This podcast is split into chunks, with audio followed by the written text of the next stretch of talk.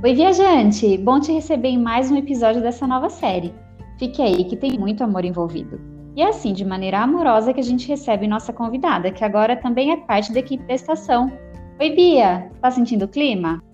Oi, Leila! Tô sim! E também muita curiosidade, porque no episódio passado você disse que tinha a ver com espelho. E é verdade. Você já ouviu Tenho que me amar primeiro para poder amar as pessoas? Nossa, muitas vezes. É bem comum ouvir isso por aí.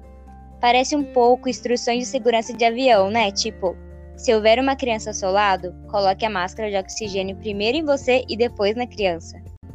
Verdade, Bia, belo exemplo. Essa coisa de se amar primeiro, autoestima, amor próprio, parece quase um consenso quando se trata de amor. E tome indireta sobre isso nos stories, postagens e status do WhatsApp. Nossa, já vi muito e acho que você também, viajante. Talvez até tenha postado coisas tipo sou minha melhor escolha ou mereço melhor ou também daqui para frente vou me amar primeiro. E é tão estranho que ao mesmo tempo em que parece quase uma unanimidade a ideia de que a gente tem que se amar primeiro para poder amar o outro, quase toda franquia de sucesso tem um personagem que se sacrifica por uma pessoa ou uma causa. Eu não vou citar nomes para não dar spoiler, tá? Mas só para falar de alguns. Tá lá em Jogos Vorazes, Senhor dos Anéis, Crônicas de Nárnia, Avengers, Harry Potter, e as pessoas acham lindo e ficam, no geral, muito comovidas. Estranho, né? A galera acha que o caminho é cultivar amor próprio, mas admira uma história de sacrificar a vida por amor. É por isso que a gente está fazendo essa série. Uma confusão geral sobre o que é de verdade amar. E tem mais. E se eu te disser que a gente já se ama demais? Antes de começar a protestar, viajante dizendo, ai, mas eu me acho mais burro, Odeio meu cabelo, tenho vergonha das minhas pernas finas, não sou boa em nada. Ouça com carinho o que a Bíblia diz. E já te aviso, esse episódio vai parecer vindo da série passada, Reino Invertido.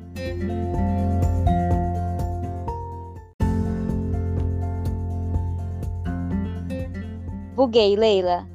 O que a gente se achar horrível tem a ver com amor próprio. Autoestima? Só se for com a falta dela, né? Pior que não, viu? É invertido. Eu avisei, né? Uma vez um pastor contou um exemplo que me ajudou muito a entender o seguinte: quando a gente sofre porque tem uma ou várias características que detesta, no fundo a gente se acha especial demais. Tanto que acha que o certo mesmo era a gente ter o cabelo da Gisele Bündchen, o carisma do Homem de Ferro, jogar bola como Messi e ter o videogame mais moderno, a inteligência do Manual do Mundo ou a pele da Emma Watson. E por aí vai. E não é que faz sentido de um jeito meio estranho? Eu me amo tanto que quando vejo uma coisa em mim que não me agrada, parece injusto e fora do lugar. Sinto que merecia mais e melhor. E me entristeço. Às vezes, até me retraio, afasto as pessoas para não perceberem meus defeitos. Peraí, quer dizer que no fundo, no fundo, o que a gente costuma achar que é autoestima baixa, muitas vezes é um baita de um amor próprio? É exatamente isso. Porque pensa o contrário. Se a gente realmente se odiasse e achar que estava mais que certo e temos as piores coisas e características. Mais uma prova disso é que nenhum versículo da Bíblia manda a gente se amar mais. Por um motivo simples. Deus nos conhece e sabe que a gente já se ama. Quando perguntado sobre o mandamento mais importante, olha a resposta de Jesus. Ame o Senhor, o seu Deus, de todo o coração, de toda a tua alma e de toda a sua mente. Este é o primeiro e o maior mandamento.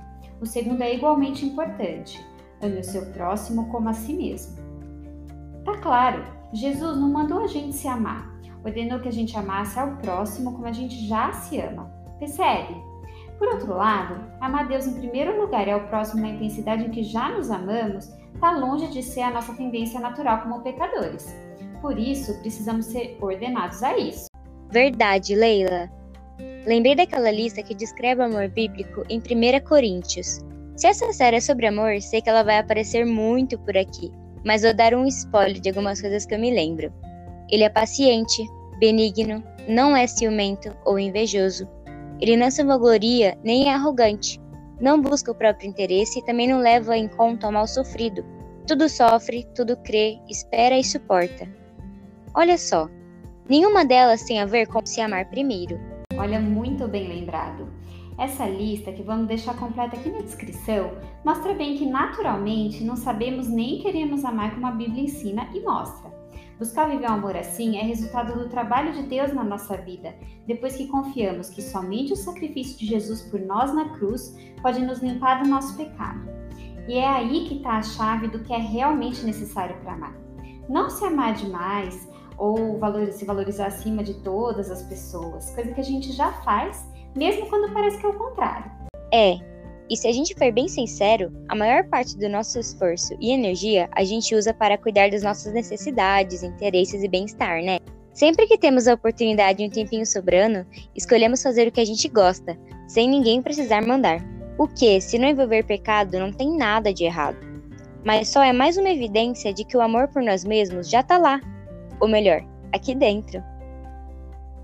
Então, agora que a gente entendeu essa parte, não sai daí, que vamos ver um pouco mais sobre o que realmente é necessário para amarmos de verdade.